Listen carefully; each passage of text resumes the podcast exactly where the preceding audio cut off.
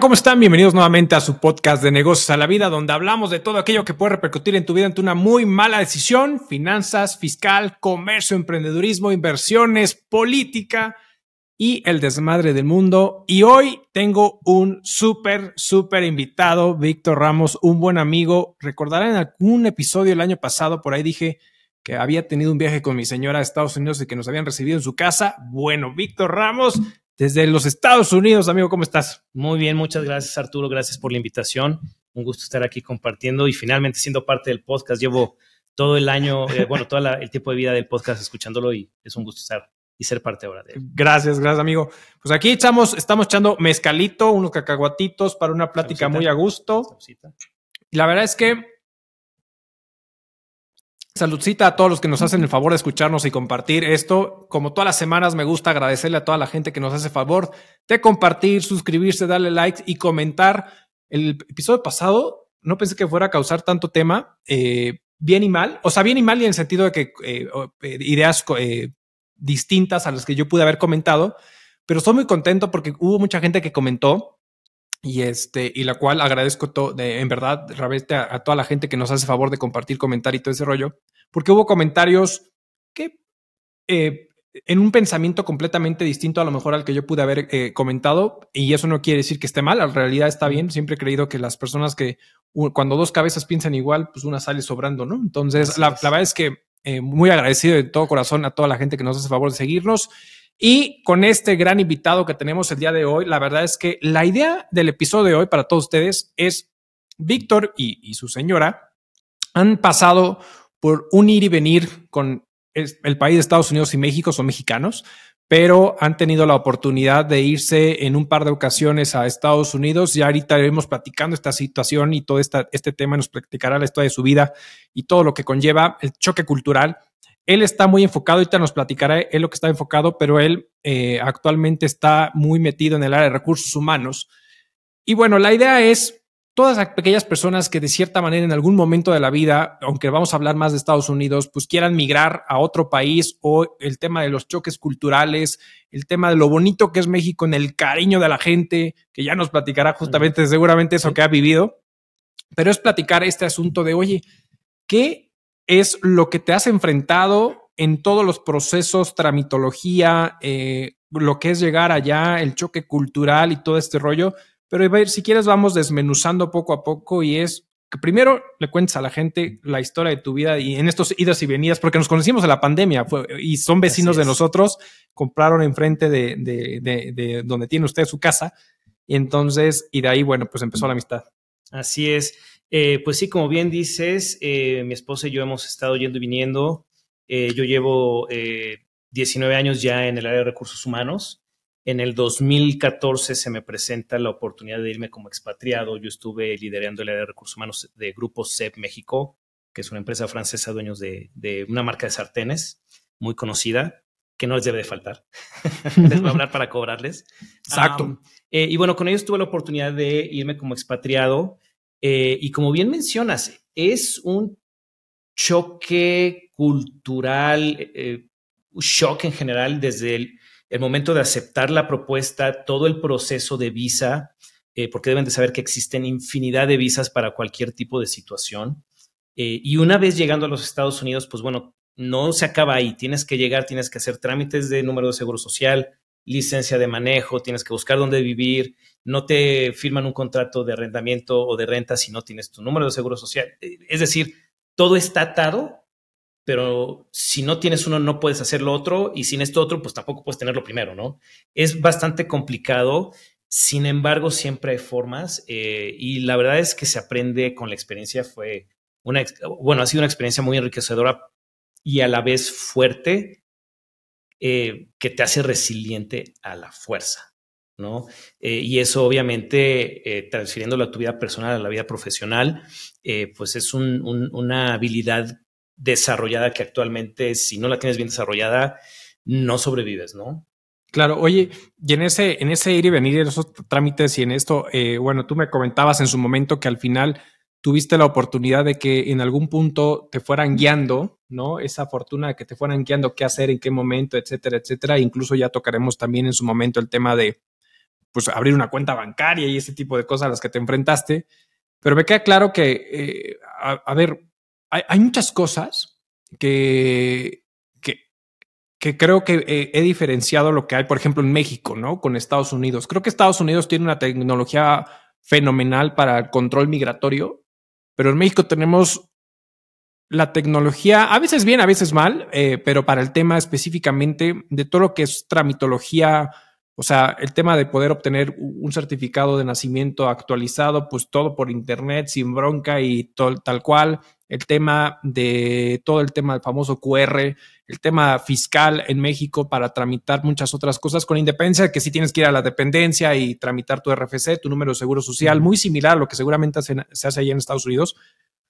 Pero Tú, cuando te vas, eh, o sea, si digamos que una persona dice, oye, me quiero ir a trabajar a Estados Unidos, ¿es como que puedo irme a trabajar nada más a Estados Unidos o necesitas un patrocinio por parte de una carta oferta de, digamos, que una empresa? Pueden ser las dos vías, que entiendo yo que la, la de la carta oferta tendría que ser más sencillo en cuanto a poder tener chamba, porque te jalan desde ahí para el trámite legal y tema de la visa. Correcto. Pero este, no sé cómo fue en tu caso en esa parte, ¿no?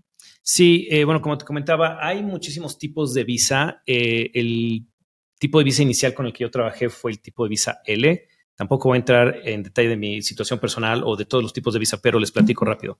El tipo de visa L, eh, hay dos tipos, el L1 y el L1A y el L1B. El L1A es para gerencias hacia arriba y son transferencias intercompañía.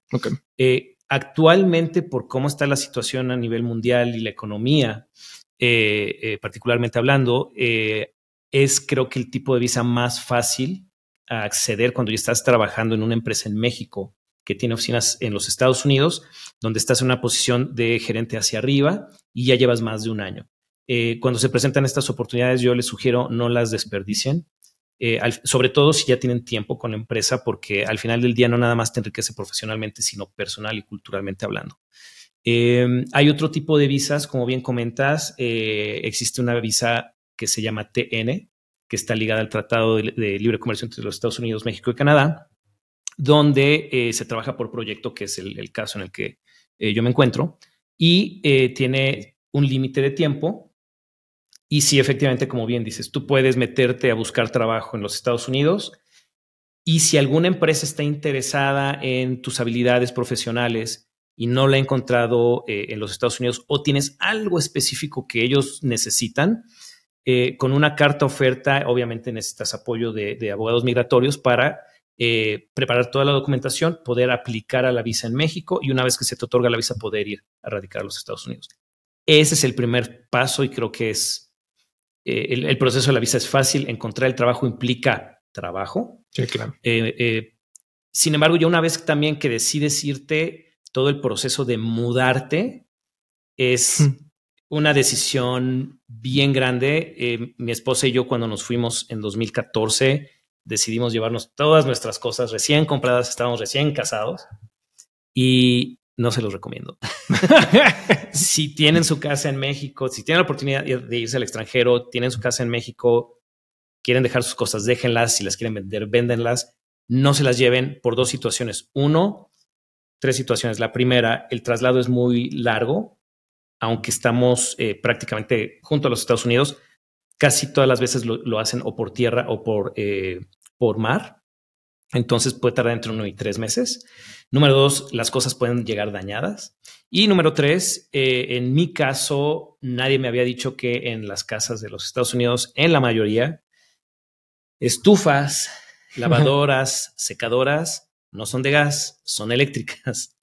Y yo me llevé mis cosas de gas. Entonces, literal, si hay casas que tienen las instalaciones de gas, tuve que llegar a, rematar lo que yo me había llevado porque no me cabía donde yo estaba y no había las instalaciones. Eh, esto yo se los comento porque cuando una empresa te, lleva como expatriado, te ofrece un paquete el cual incluye tu mudanza. En algunas eh, eh, situaciones, la empresa te puede ofrecer o la mudanza o un allowance, una cantidad de dinero para que tú compres cosas para vivir en los Estados Unidos, que obviamente es menor que la mudanza. sin embargo, creo que es lo que más conviene para no, no perder o regalar eh, las, las cosas que tengas, ¿no? Sí, claro. Fíjate que es bien interesante. Es bien interesante lo que dice porque tengo la, también tengo un par, un, bueno, no, no es cierto, tengo tres primos que ya, eh, ya como pajaritos mudaron todos a Estados Unidos. Todos ya se fueron a Estados Unidos. Yo, yo aquí sigo, pero se fueron y si no mal recuerdo, eh, por lo menos dos de ellos, este, es que uno de ellos pasó por todo el mundo para terminar en Estados Unidos porque pasó, estuvo viviendo en, Europa, después se vino para acá. Es bien aventado el cuate. Es un primo al que Paco, un fuerte abrazo. Es bien aventado, de repente así de, no, pues ya me voy a Bélgica y de repente, no, pues ya me voy para acá y después, no, pues ya me regreso a tal. Pero los otros dos, si no me equivoco, justo uno de los puntos como tips que de cierta manera es cuando te, al final, si llegas a tener una oferta de trabajo y te mudes, siempre negocia de cierta forma, decir, oye, a ver qué, es, qué me conviene más dependiendo de tus circunstancias, contemplando lo que dices, que al final es, puede llegar las cosas dañadas. Ellos, si no me equivoco, eligieron que la empresa les pagara la mudanza, pero son mudanzas así que es, si estás en la casa, estorbas, porque la gente, como un séquito, entra, hace conteo porque, porque aquí el punto interesante es que al final, y, me corrige si estoy mal, es hacen un inventario de todo. Hasta si dejaste la ceniza en el cenicero del, del, cigarro, puede ser que te la envuelvan en periódico y cuando llegues allá abras y digas, ah, caray. Porque así, tal cual están las cosas, tal cual las empacan, hacen inventario, porque al momento de exportar las tienen que declarar. Entonces, en esa declaratoria, pues prácticamente, entonces entra un séquito, pero así en friega a quitar todo. Y si tú estás así de, quiero que pongan eso, o sea, es como de quítate, nosotros nos hacemos cargo y listo, ¿no? Entonces, son dos posturas completamente diferentes y cuales completamente válidas, pero sí creo que es importante que al final la gente en un momento dado entienda para que las pueda negociar, para ver qué te conviene. Claro, claro. Y como bien dices, estas empresas se dedican a ello. Eh, como bien mencionas, ellos entran, inventarían porque lo tienen que presentar en aduana, eh, y aparte lo organizan. Es decir, cuando todo llega al destino, las cajas que son de la recámara van a la recámara, las cajas que son de la cocina van a la cocina. No hay de que, ¿dónde quedó el plato que está en la recámara? No, todo está en su lugar. Eh, y como bien mencionas, eh, como les comentaba yo... Para aquella gente que come en su cama y dice, ahí lo dejé. Sí, sí, exacto. Ahí salió entre las cobijas. Eh, bueno, como les comentaba, yo estoy por proyecto, entonces cuando empieza la pandemia también me quedo sin proyecto, me veo forzado a regresar a México.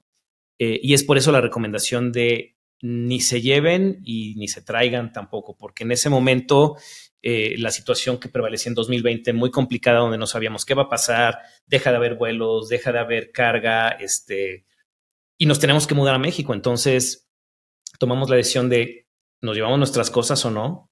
Ok, sí, pero no todo, ¿qué nos llevamos?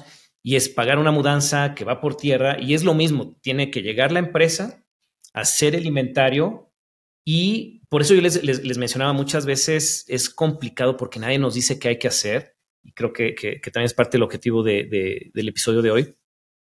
Tuvimos nosotros que acercarnos al Consulado de México en los Estados Unidos para saber qué hacer. No sabíamos que se tiene que hacer ese inventario y se tiene que certificar entonces, ahí vamos, nosotros estábamos en Baltimore, ahí vamos a Washington, D.C., que está una hora de camino, con el cónsul a que nos selle el certificado para presentar en aduanas y no pagar impuestos sobre nuestra propiedad.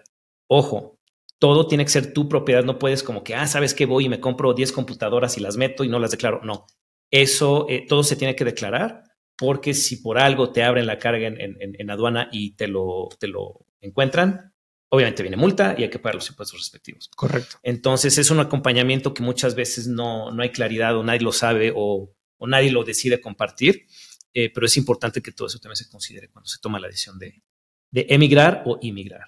Ok. Es bien interesante. Y, y, si aparte fue bien interesante cuando regresan a México, porque aparte regresaron en pandemia. Regresamos en pandemia. O sea, realmente ahí fue cuando nos conocimos, cada quien encerrado en su propiedad, este, de lejitos. Y bueno, realmente el vínculo que, nos unió fueron nuestros caninos, nuestros perros. Este tiene un Golden Doodle. Un Golden Doodle, sí. Sí, justo este Nacho. Nacho, Ignacio. Ignacio, cuando se porta mal es Ignacio. exacto, exacto. Pero así fue como nos conocimos y bueno, llegan a México en pandemia y bueno, después se les vuelve la oportunidad prácticamente a, los dos a, regresar a Estados Unidos, ¿no? Entonces, y de ahí fue cuando aprovechamos y dijimos, queremos asilo, por supuesto tenemos que ver un partido de la NFL, sí o sí. porque íbamos a ir a Estados Unidos en agosto y en una cena ahí con unos buenos vinos y unos buenos mezcales. Bueno, las señoras, porque nosotros bien portados. Sí, no, nosotros, esto no es, este, mezcal, sí, es pura agüita. Es- exacto. nos entra fácil. Exacto, exacto. Pero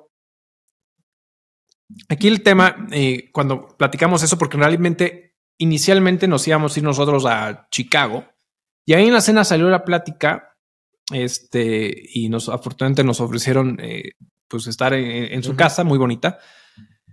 Y yo aproveché y dije, "Eh, ok, pero en lugar de agosto, ¿qué parece si en septiembre, aprovechando de que fue este, eh, pues empezaba la temporada de la NFL y nos consiguió buenos lugares aquí el canijo, muy buenos lugares y este, afortunadamente ganaron los Giants de Nueva York porque fue el partido de apertura contra las Panteras de California De y- Carolina. de Carolina, perdón, Sí, de sí, Carolina y este y afortunadamente ganaron, ¿eh? Sí, bien, o sea, bien el juego, bien el juego. De todas las veces que he ido es la primera vez que ganan.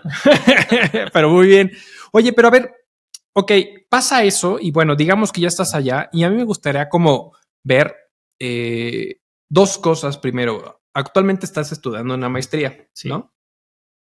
Ha existido un poquito, y me gustaría tocar ese, ese punto, ha existido mucho la tendencia de que, bueno, existen muchas personas que se han convertido en, pues no, no, no me gustaría llamarles influencers, pero sí eh, personas que eh, generan ingresos a través de las plataformas digitales, donde muchas veces su ingreso es tal, este, que pues pareciera que la escuela o la universidad y todo ese tipo de cosas pasa a un segundo plano donde hay veces tengo un buen amigo socio de, de la empresa de tecnología, este, que es- es- vive ahorita en Georgia, y me decía que cada vez es menos eh, la petición o la necesidad de una maestría y ese tipo de cosas, a menos que sea algo muy particular y hacia donde tenga que estar enfocado.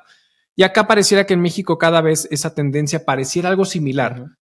En el caso de Estados Unidos, porque creo que una vez me hiciste el comentario que incluso las empresas, si bien pueden fijarse o no en, en esos posgrados, lo que sí se fijan es de dónde obtuviste ese posgrado, ¿no? Entonces, platícanos un poquito cómo, cómo lo ves tú allá en Estados Unidos el tema de los posgrados específicamente. Pues fíjate que como bien mencionas, en lo que se están enfocando principalmente las empresas es en que tengas ciertas habilidades bien desarrolladas. Eh, la empresa en la que yo trabajo, que es una empresa eh, de logística, un, third party logistics, eh, con la que estoy trabajando estos proyectos, sobre todo de procesos, sistemas de RH, eh, es una industria bien específica. Entonces, dentro de cada departamento, ingeniería, atención al cliente, etcétera, se necesita tener habilidades bien específicas. Eso es en lo que nos enfocamos y muchas veces eso se sustituye con, eh, si no se tiene el, el- background académico, con experiencia. Sin embargo, cuando estás en posiciones más altas donde tienes que tomar decisión, sí se, ve, se busca que tengas un grado eh, universitario o un posgrado. Ahora, cuando se busca un posgrado, actualmente las universidades, y como bien lo mencionas, estoy ahorita iniciando un MBA, eh, el, programa en el que yo estoy me ofrece tres especializaciones, que son mercadotecnia, finanzas o supply chain. Eh, siendo mi empresa de supply chain, eh, eh, un 3PL, eh, lo lógico será que yo me, enfocara en, supply chain. Y cuando estás en esas posiciones a nivel gerencial, directivo, de, de- de donde tienes que tomar decisiones, es donde se busca que tengas, como te comentaba, el grado universitario o un posgrado. Y si es un posgrado, ¿con qué especialización? Ok. ¿ok? Como para tener una visión más amplia del negocio, tener un mayor entendimiento y poder tomar las mejores decisiones. Entonces, sí depende mucho de qué tan operativo o, táctico o estratégico es la posición, en lo que te vas a enfocar, por, por lo menos en dentro de recursos humanos, la- el área de atracción de talento, eh, para entender las competencias que necesitas, para lo cual obviamente necesitas una descripción de, pues- de puesto bien clara, eh, y saber con qué lo puedes sustituir si no tienes la experiencia o, el background académico para poder atraer al talento adecuado. Ok, eso está, eso está bien interesante y, creo- bueno, creo que es una, creo que al final sigue siendo algo muy similar a, lo que sí seguimos viendo aquí en México todavía, de que al final el tipo de posición y que lo que las empresas muchas veces terminan haciendo es, pues ver que al final la maestría es, yo, incluso a lo mejor yo te apoyo, ¿no? Siempre y cuando también pues vaya ad hoc a tu posición, hacia el crecimiento, y si no hacia tu posición, hacia el crecimiento propio, hacia donde quieres dirigirte en el negocio, ¿no? De la empresa. Dentro de la empresa, exactamente. Para saber decir, ok, pues sí, porque al final va a haber una, eh, me va a redituar la inversión que voy a hacer en ti, ¿no? De cierta forma, en, en, esa parte y bueno, el crecimiento y todo ese, ese tipo de cosas. Eh, una de las cosas que a, mí me, me, siempre me ha hecho, se me hace muy chistoso, uno va a un restaurante aquí a México y es, la verdad es que la atención, eh, digo, habrá de restaurantes a restaurantes y todo ese rollo, pero siempre la atención, la verdad es que del latino, por lo menos del mexicano, es hermoso, increíble, impresionante. Este, el tema de mm, la sobremesa es un clásico mexicano de que siempre sí o sí, siempre va a haber sobremesa. Pero yo me acuerdo la primera vez que llegué a Estados Unidos, cuando fui a un restaurante, fue como de eh, mesero, ¿qué quiere? O sea, obviamente no, no, no grosero, sino pues a lo que va, ¿no? Tal cual es qué vas a ordenar, ¿Qué, qué quiere, cuáles son las especialidades, posiblemente una recomendación si la pides. Este, a menos, o dependiendo del tipo de, lugar, el mesero y todo ese tipo de cosas. Pero lo que sí es, terminas de comer y como que ve que ya pediste el postre, como que ya vio que todo se haces en el cafecito, inmediatamente la cuenta y su expresión, no pressure, ¿no? Es decir, cuando estés listo, ¿no? Entonces, es muy distinto, ¿no? Es como muy distinto, pero a, lo que voy con este comentario, creo que ese choque cultural de aquí, cómo le damos muchas veces las vueltas para llegar a un punto o decir algo particular y allá es como muy, no quiere decir que sea grosero, sino que muchas veces es muy directo y, pero a veces en, e, en esa, en esa, en ese ser tan directo, uno puede decir, es que me, me, ha tratado mal, es que me siento incómodo, es que me está hablando feito. Sí. ¿verdad? ¿tú cómo has vivido esa parte? Fíjate que lo que mencionas eh, es, es, muy cierto, el shock cultural y algo lo que nos pasó a mi esposa y a mí cuando recién llegamos en, en agosto del 2014. Llega el primer fin de semana solos y mi esposa y yo así de, ¿qué chingado se hace aquí los fines de semana? ¿no? Eh, sobre todo porque llegas de un país como México donde la mayoría de las familias se reúne por lo menos una vez a la semana, si no es que todas, por lo menos la mayoría. Y es la comida, y están los primos, los tíos, los abuelos, todo el mundo. Eh, y es la chorcha, es la comida, es la cerveza, es el postre, el cafecito, y pues este, oye, ya nos vamos, y el que mucho se despide, pocas ganas tiene de irse, ¿no? Y última y nos vamos. Exacto. Eh, entonces, cuando llegas a un país donde time is money, pero cabrón. Ajá, por eso así de pressure. Eh, eh, time is money y como bien comentabas, ¿no? Eh, la forma de ser, sobre todo de, yo creo que de los americanos, los, los, ciudadanos americanos nacidos ahí, sobre todo de origen sajón, blancos, caucásicos, son muy directos, asertivos, que obviamente cabe aclarar que asertivo es decir lo que yo pienso sin hacerle daño a la otra persona. Y ellos son así. ¿Ya terminaste? Aquí está tu cuenta. No hay presión, pero pues necesito tu mesa porque tengo más comensales esperando, ¿no? Claro. Entonces, si es un shock muy fuerte, digo, a nosotros nos pasó el primer fin de semana fue de qué hacemos, a dónde vamos, no conocemos a nadie. Eh, y literal, yo creo que fue el primer mes y era de, pues no hacer nada, ¿no? Estábamos, estuvimos dos meses en un hotel y fue literal, nos íbamos a Hooters, nos emborrachábamos en Hooters, viernes, sábado y domingo. Eh, y sobre todo, afortunadamente, llegamos cuando empezó la temporada de americano, entonces había pretexto para claro. y ya poco, poco a poco empezamos a conocer gente, amistades mexicanas que tienen conocidos o familiares en los Estados Unidos que nos empezaron a presentar gente. Eh, mi esposa empieza a trabajar, conoce gente. Entonces, esa es la parte padre, que empiezas a tener contacto con diversas culturas. Sin embargo, al inicio sí llega a ser muy difícil. Tengo una amiga que ella llegó hace un año y medio también a los Estados Unidos.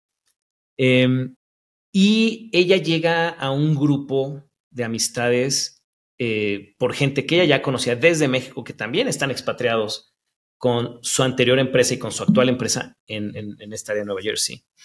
Eh, entonces, cuando se da la oportunidad de irse a otro país, si ya hay amistades allá, o, o alguien que te puede decir, oye, yo tengo una prima, una amiga, un eh, lo que sea en, este país, siempre ayuda para la integración. Porque si al inicio, si no conoces a nadie, híjole, es así de, ok, vámonos al Hooters. No, bueno, ahora el Buffalo Wild Wings porque ya no existe Hooters allá. Entonces, ¿Ya no existe Hooters? Quedan en Nueva Jersey, creo que quedan dos o tres. ¿A poco? Sí. Órale. Entonces, eh, sí, sí es un, un, shock, un shock fuerte. Eh, obviamente, cuando conoces más mexicanos allá empiezas a hacer comunidad. Eh, y empiezas a compartir las experiencias y te vuelves más empático sobre lo difícil que es, te da el famoso jamaicón, extraño la comida, extraño a mis amigos, extraño la sobremesa, la chorcha, ya sabes. Em, sin embargo, el hacer este tipo de comunidad te, no es igual que la familia, pero sin embargo, creas nuevas amistades y eso te fortalece para seguir adelante en el proyecto de vida, tanto personal como profesional, que cuando decides irte a otro país eh, inicias. Y obviamente sin dejar de lado también toda la exposición que tienes a otro tipo de culturas. Tú ya lo viste donde nosotros vivimos, la mayoría de, mis vecinos son de la India. Entonces todas las casas, eh, y no, no, no, he tenido la oportunidad de preguntarles, pero todas las casas tienen luces afuera todo el año. Eh, seguramente tiene algo que ver con la, con la religión hindú. Eh, hay los famosos afroamericanos que son gente de, color, gente negra, eh, pero que son nacidos en los Estados Unidos. Y lo menciono así porque también hay africanos, gente que viene, que eh, inmigra directamente de países en África, sobre todo en Nigeria y Ghana. Eh, hay gente de Polonia, hay gente de Guatemala, de El Salvador, de, Honduras, gente de Brasil, gente de, de Puerto Rico. Bueno, Puerto Rico es anexión americana. sí, claro de donde quieras, eh, ¿no? Entonces, eh, tener la oportunidad de, tener ese, esa diversidad, esa tan al alcance de la mano toda esa diversidad cultural, la verdad es que también te enriquece y te abre la mente, te permite entender que no todo es aquí en una cajita, sino que hay cosas más allá y que al final del día te, te, eh, ayudan a entender la realidad de otras personas, porque al final del día mucha de la gente que inmigra a los Estados Unidos busca mejores, eh, eh, mejor calidad de vida. Eh, y muchas veces también por eso hay diferencias, porque no hay empatía, no hay entendimiento. y como bien lo mencionas al inicio del, podcast, hay un desmadre en el mundo y no es por otra cosa más que por falta de comunicación, empatía y entendimiento. Entonces, el tener este, este contacto, esta oportunidad, te permite volverte más empático y tener ese entendimiento. Ok. Oye, hice un par de comentarios que me gustaría ver si, si no te sientes incómodo de, abordarlo. La primera es, este, eh, pensando tú que ya tuviste un par de ocasiones, bueno, sí, ya de, de, emigrar a, Estados Unidos y que has tenido la oportunidad de estar allá, ¿cómo ves la oportunidad que un mexicano tiene para trabajar en Estados Unidos en comparación a lo mejor con otros, con otros países de Latinoamérica, llámese Honduras, llámese Guatemala, sobre todo, digo, recientemente tuvimos un, tema lamentable de inmigración en México donde fallecieron varios inmigrantes de, países vecinos. Eh, y porque buscan ese, ese, sueño americano. Entonces aquí me surgen dos preguntas eh, que a, ver si, eh, a ver qué me puedes comentar. La primera es esa, esa, si tú crees que México, y a lo mejor es por el mismo tratado, tiene mayores oportunidades en Estados Unidos, iguales, eh, inferiores a otros países de Latinoamérica. Y dos, es este famoso sueño americano que muchas personas han buscado y que lamentablemente algunos han perdido la vida. ¿Consideras que el Estados Unidos hoy, con el, el sueño americano que, que, siempre se construyó en un pasado, es igual? ¿Ha mejorado? O, que, tú cómo ves a Estados Unidos actualmente en esa parte? Pues mira, con respecto al primer tema, eh, yo creo que sí es un poco más sencillo como mexicano, y te lo comento porque acabo de certificarme, tengo una credencial por parte de la Sociedad de Recursos Humanos de, los Estados Unidos, eh, una credencial en inmigración. Eh, y obviamente una empresa puede decidir llevarte como expatriado, eh, la visa L1A te da hasta siete años, pero al final del día ellos quieren que te quedes más tiempo. Entonces, ¿qué alternativas hay? Ah, pues existe la visa H1B que es para profesionales especializados. que sería el siguiente paso eh, lógico. Sin embargo, hay un proceso muy largo en el cual primero tienes que entrar a una lotería para ver si tienes el derecho a aplicar a la visa. Ya que te ganas el derecho a aplicar a la visa, ese, ese eh, tramo eh, o ese periodo es de seis a ocho meses. Ya que te ganas el derecho, tienes que aplicar a la visa, venir a México a que te pongan el estampado. Es decir, en, para, para, este trámite sería un año, año y dos meses. Em, como, como mexicano, si ese fuera el caso, la empresa podría dar, eh, eh, eh, mantenerte a través de una visa TN, que el costo es inferior y que no necesitas aplicar a ninguna lotería. Okay. Entonces, siempre hay alternativas y hay que, hay que buscar por dónde. Y sí, definitivamente como mexicano, yo creo que la, la, TN puede ser una buena alternativa, sobre todo para la continuidad que buscan las empresas, como te comento en este ejemplo de la L a la TN, en lugar de la L a la H1B por la complejidad de la H1B. Eh, eso por un lado. Y luego por el otro lado, con respecto al sueño americano, yo creo que, y es algo que he visto, en los Estados Unidos hay mucha oportunidad mm. y es lo que, lo que yo creo que, que muchas veces vemos en sus programas de televisión o en las películas, y esa es la parte bonita que nos pintan, ¿no? Claro que es un país que tiene sus propios problemas. Correcto. Eh, sin embargo, creo que para la gente que tiene ganas de trabajar y de sobresalir, siempre va a haber la oportunidad y el sueño americano siempre va a estar ahí. Eh, como puede existir el sueño americano, como existe para, para este restaurante que está en México, se llama El Pinche Gringo, mm. donde el dueño es, americano y se va a vivir el sueño mexicano, eh, y, que, y que es un caso bastante interesante porque él vende barbecue americano. Sí, correcto. Y toda la gente que trabaja en su cocina son inmigrantes ilegales que trabajan en cocinas, en restaurantes en Estados Unidos, que son deportados. ¿Por qué los contrata? Porque ellos saben la manera de trabajar para un jefe americano, donde time is money, otra vez, ¿no?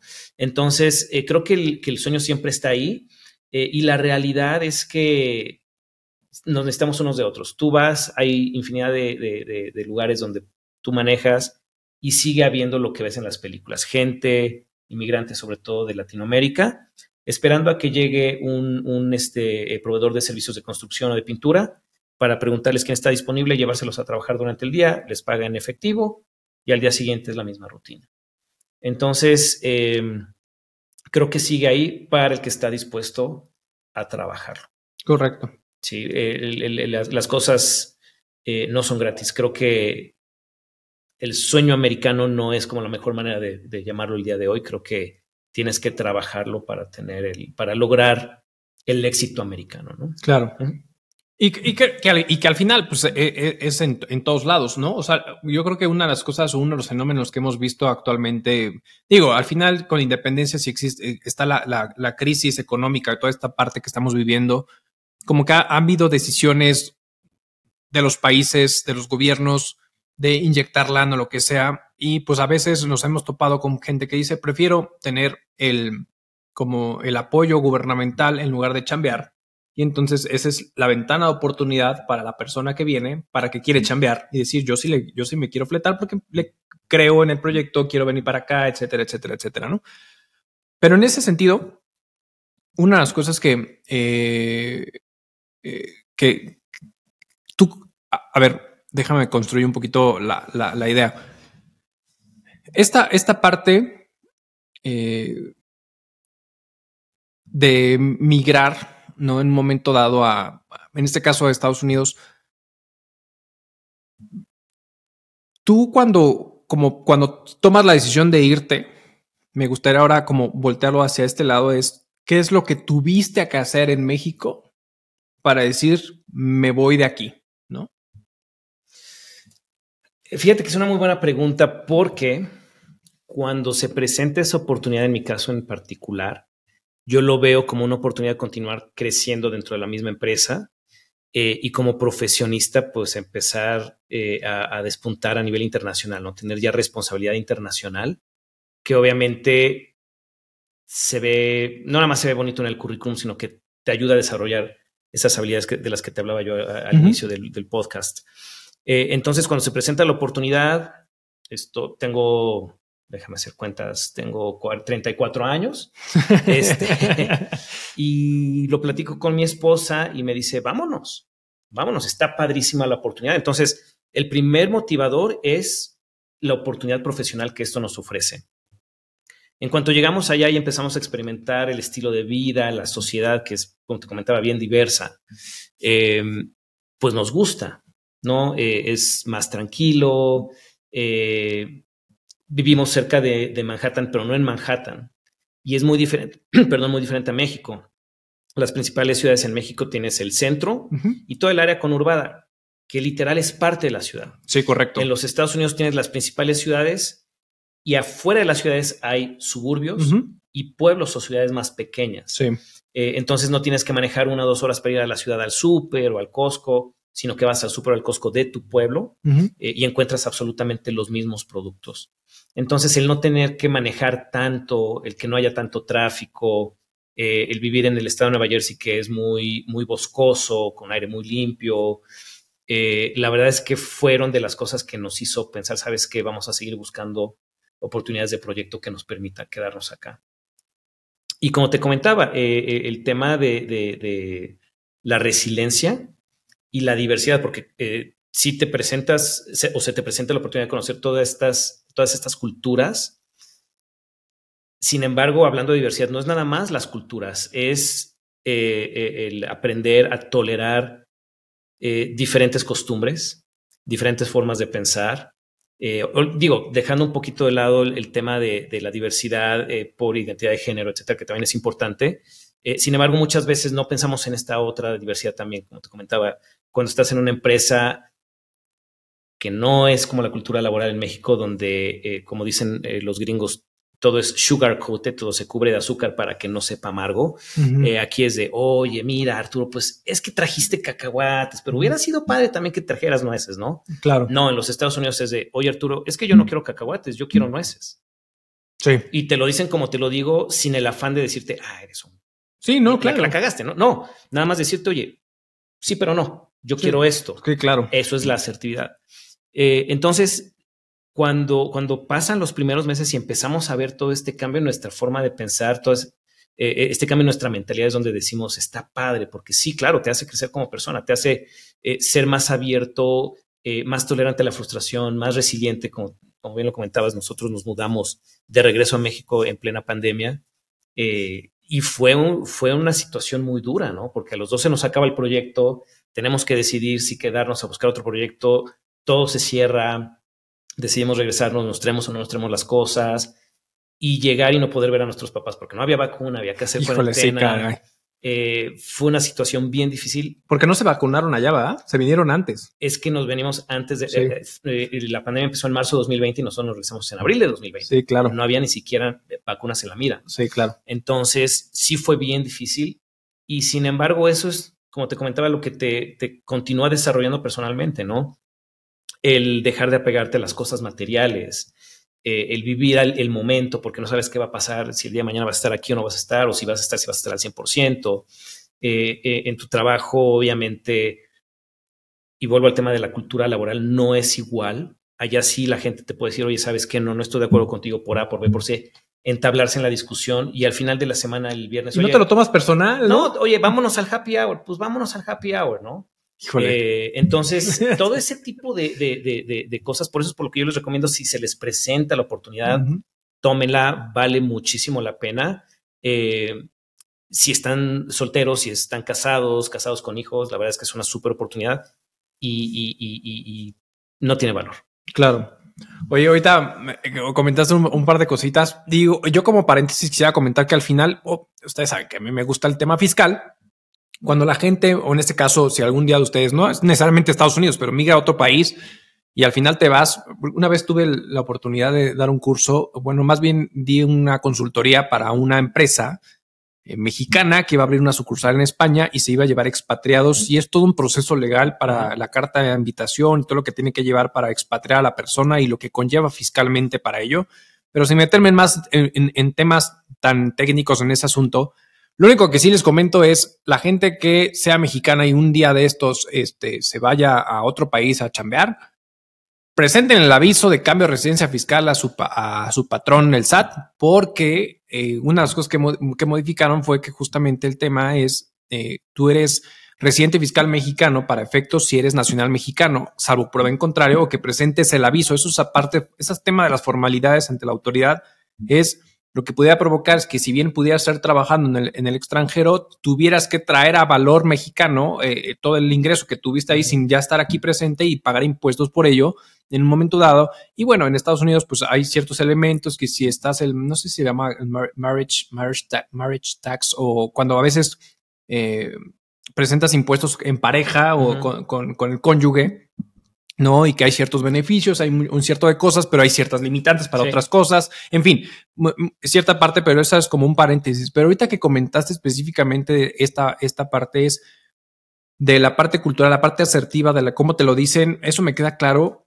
A ver, yo siento, y eso es mi percepción por lo que me ha tocado vivir, muchas veces aquí en México es como de, eh, si no me gusta cómo me lo dices, me lo tomo personal y es como de te dejo de hablar, no, espérame, pues es que pues es una cosa es la chamba y otra cosa es otra situación y como y amigos como siempre y es simplemente podemos no estar de acuerdo en un punto y lo vamos a discutir, podemos e incluso hasta molestarnos en la chamba, pero es la chamba y se acabó y creo que eso hacen perfectamente bien en Estados Unidos y en otros países. También me ha pasado con los europeos, es muy, muy así, o sea, al final es como, como que a nosotros de repente nos encariñamos tanto con la persona y de repente este choque y hasta la amistad se puede perder de manera bruta. Pero esta parte, ¿cómo es o cómo, cómo sientes tú eh, la parte, por ejemplo, de los jefes o de la parte de los, las cabezas o los líderes de área, ¿no? De cierta forma, allá, estando allá, te voy a platicar mi experiencia. a mí me ha tocado asesorar muchas empresas del extranjero donde me toca hablar con directores o CEOs o CFOs de diferentes empresas del extranjero y también mexicanas. Me vas a creer que lo que me ha tocado, las mejores experiencias que he tenido, me ha tocado choques con, japoneses que a veces son hasta groseros y coreanos y ese tipo de cosas, pero en lo general el extranjero me ha tocado que te tratan súper bien, pero llega el mexicano de alguna empresa, sobre todo multinacional, y son hijos de la Chingada. O sea, como que te quieren hacerme, o sea, es, bien chistoso, pero es como que si quisieran hacerte menos. Y, hablas con el mismo, a lo mejor un, un, un símil o un, un, homólogo de la persona en México, en el extranjero, y la conversación fluye de muy distinto. ¿Cómo te ha tocado ver a ti eso? Si es igual o si más bien ya estando allá, pues es igual que acá. ¿Cómo te ha tocado eso? Fíjate que es bien interesante. A nivel corporativo, la gente es más receptiva y sensible a eh, mantener todo de manera objetiva y asertiva, ¿sabes? Eh, he estado colaborando en proyectos últimamente en empresas privadas más pequeñas eh, y las dos primeras, la verdad es que la experiencia fue buena, empresas también muy diversas, donde los dueños están ahí todos los días y son los más abiertos. Su, su política es de puertas abiertas. Puedes venir a hablar conmigo de lo que quieras porque estás en mi negocio y me estás cuidando el negocio y para mí es importante. sin embargo, hay otras organizaciones que son diversas igualmente, sin embargo, muchas veces no hay la sensibilidad cultural y eh, necesitas tener la madurez emocional suficiente para entender que un comentario que pudiera sonar racista no lo es. Ya. ¿Sabes? Porque lo hacen de manera inconsciente y sin afán de ofender. Claro. Eh, porque sí sucede. Sin embargo, eh, la gente es muy, muy, muy sensible a eso. Y obviamente cuando eh, te encuentras con mexicanos o con latinos, pues compartes más cosas de la cultura, entonces ahí como que se olvida un poquito esa parte y al contrario se, se, disfruta mucho la convivencia, eh, incluso con culturas eh, latinas como la cultura italiana, cultura francesa, lo puedes llegar a disfrutar como si estuvieras con tu familia, ¿no? Ok. Oye, está, está, es, ok, es es muy interesante. Y a ver, me gustaría que me, nos, nos, dieras como a lo mejor unas últimas recomendaciones como para ir cerrando de como esos pequeños tips. Ah, bueno, a ver, me gustaría, eh, como, y a lo mejor puede ser este, este cierre es, ¿qué pasa? Porque aquí, eh, para, por ejemplo, abrir una cuenta bancaria en Estados Unidos, porque aquí en México cada vez se ponen también más roñosos porque al final la autoridad fiscal le pide a los bancos como primeros órganos fiscalizadores que piden eh, hasta el calzón que usaste el día que abres la cuenta bancaria. En Estados Unidos, ¿cómo es ese proceso? Pues mira, cuando yo llegué, y a los créditos. Eso también está bien interesante. Sí, cuando yo llegué la primera semana, quise abrir una cuenta eh, en el banco Chase, que me lo recomendaron porque el servicio es muy bueno. La verdad es que no tengo queja del banco. Sin embargo, cuando yo llego, yo llego con todos mis papeles y cuando llegan y me preguntan, ok, ¿y cuál es tu dirección? Ah, pues es esta.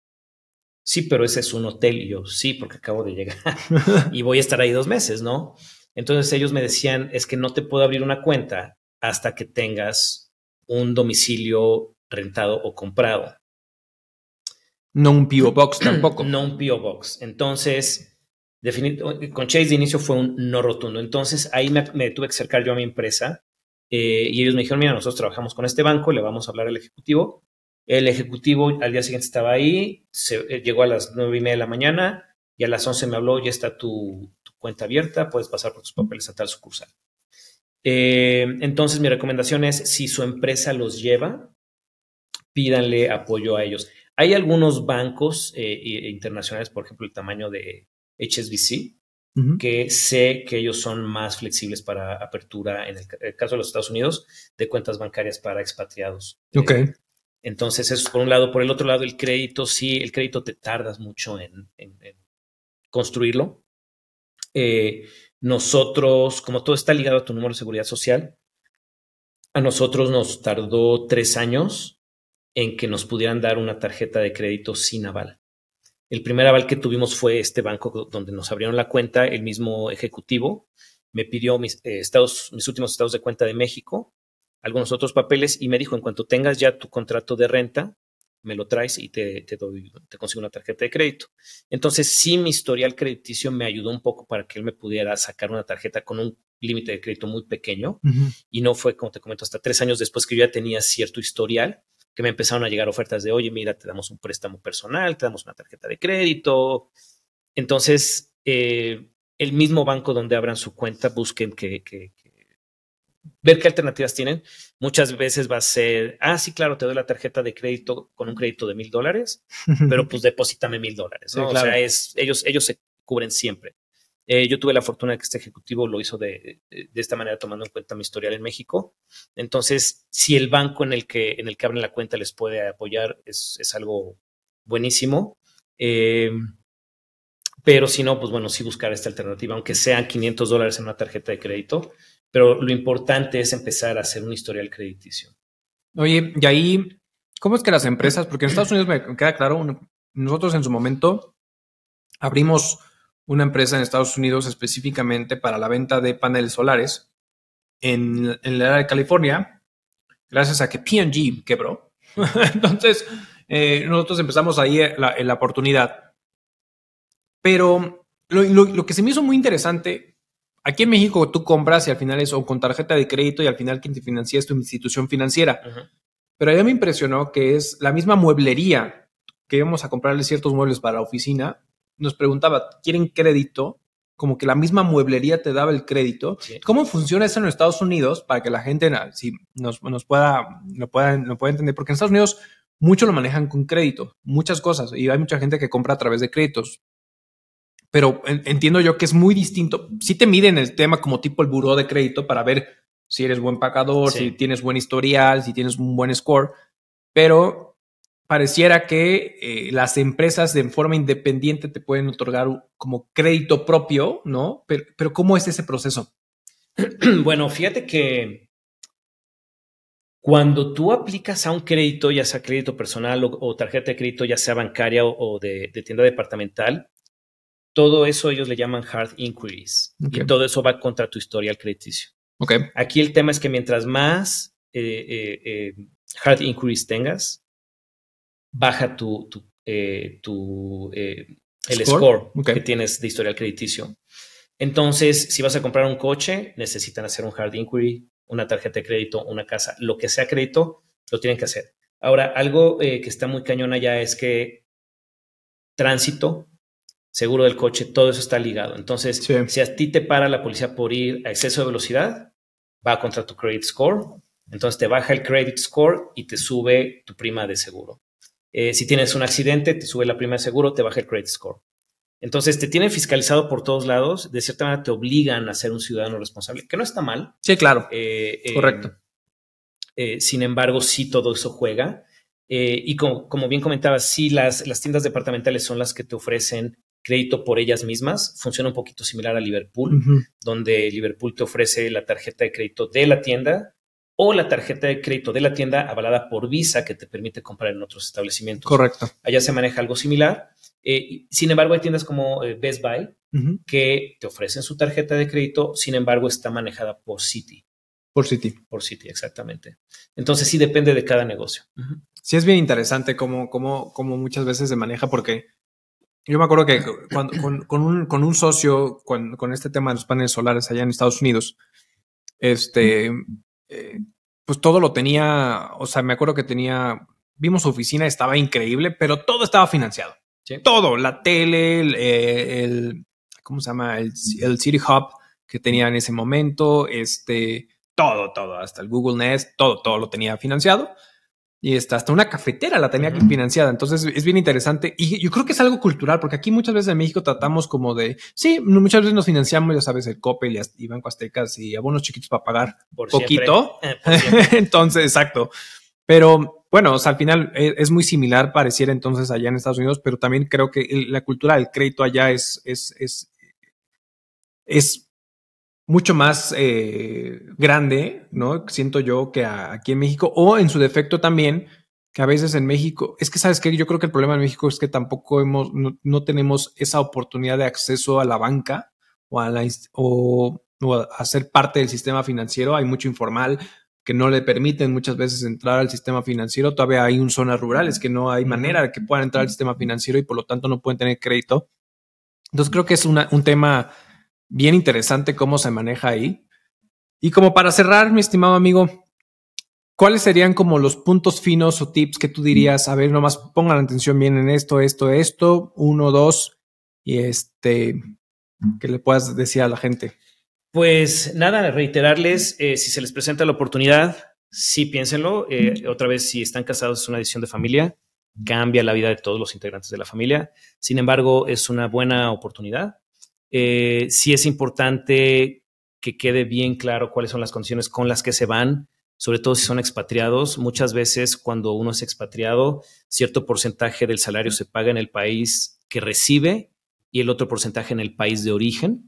Como bien comentabas, hay implicaciones fiscales eh, y hay tratados para evitar la doble tributación. Correcto. Entonces, eh, hay la responsabilidad de avisarle al SAT, también hay la responsabilidad de presentar los impuestos, en este caso en los Estados Unidos, y cada año pedir un certificado de domicilio fiscal en los Estados Unidos que se presente en México en caso de alguna correcto. de que la, la, la, este, Lolita te, te mande llamar para es que cuentas.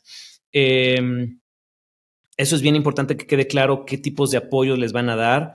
Eh, antes de, irse, si busquen eh, redes de apoyo, contactos. Eh, hay muchos egresados de infinidad de escuelas que viven en todo el mundo. Así fue también como conocimos mucha gente. mi esposa es egresada del Tecnológico de Monterrey y encontramos exalumnos del TEC en Nueva York, Nueva Jersey, Connecticut, que es conocido como el Tri-State Area. Eh, y obviamente ellos te ayudan a que te integres, te reciben, te invitan a convivios, empiezas a, encontrar afinidad con otras personas, eh, a discutir temas de negocio, temas de, oye, ¿qué, hay, ¿qué puedo hacer este fin de semana? Mira, tengo a los niños. Busquen todas esas redes de apoyo eh, por anticipado y eh, pues definan también muy, muy bien con su empleador, con su patrón, con su empresa, cuál es el plan de desarrollo para saber si esta situación de expatriación, por hablar de un tema en particular, es a largo plazo o es una asignación de dos, tres años y que sigue después si hay que regresar a México o hay la oportunidad de ir a otro país. Y las condiciones de un país a otro pueden ser diferentes. Entonces, eh, es importante que lo platiquen con su empleador. Y si tienen alguna duda, alguna pregunta, eh, la gente que te sigue, que te mande algún mensajito, por ahí compartimos mis datos de contacto, yo con mucho gusto los puedo apoyar, eh, resolverles cualquier duda y estamos a la orden. Claro que sí, amigo. Y yo nomás como para comentar, sí es bien importante que incluso conozcan cómo es la cultura en el otro país, porque ya les ha pasado, que tengo conocidos que se van y no es como en México de que cada quincenita y su plan mensual, allá es como te, se asignan un salario anual, si no me equivoco. Es anualizado, ajá. Es anualizado y de ahí, bueno, pues te lo van difiriendo, ¿no? En, los periodos correspondientes. Y no hay aguinaldo. Exacto, justo. O sea, como que hay varias situaciones así como para que hagan números y digan, es que a lo mejor aquí en México hago esto, esto, esto, etcétera, etcétera. Y ustedes se cambian a un país distinto pensando en X circunstancias, que si el bono, que si no sé qué. Entonces es bien importante que tomen en consideración ese tipo de, ese tipo de, de, situaciones. Y este, y tal cual. Oye, amigo, a ver, pero nada más para cerrar, porque así como lo ven, tiene una banda sí, de rock. Tiene una banda de rock y hay un par de fechas, ¿no? Que van a estar eh, ahora en mayo, ¿no? Si no me equivoco. Sí, el 5 de mayo y no lo tengo muy presente, pero ahorita te lo busco. Eso. el 20 de mayo la banda le va a estar abriendo a, Chava Draco, que es el vocalista de Coda, eh, banda muy famosa en, los 90, sí, correcto. los 2000 y el 5 de mayo, ahora les digo el nombre de la banda y el lugar. Eh, por cierto, mi banda se llama Diesel Shot. Los pueden encontrar en eh, Instagram como Diesel Shot Band. Eh, y no me deja el internet, no quiere, no quiere que les comparta esto, pero 5 de mayo y 20 de mayo, Diesel Shot Band en Instagram, ahí pueden encontrar la información. Sí.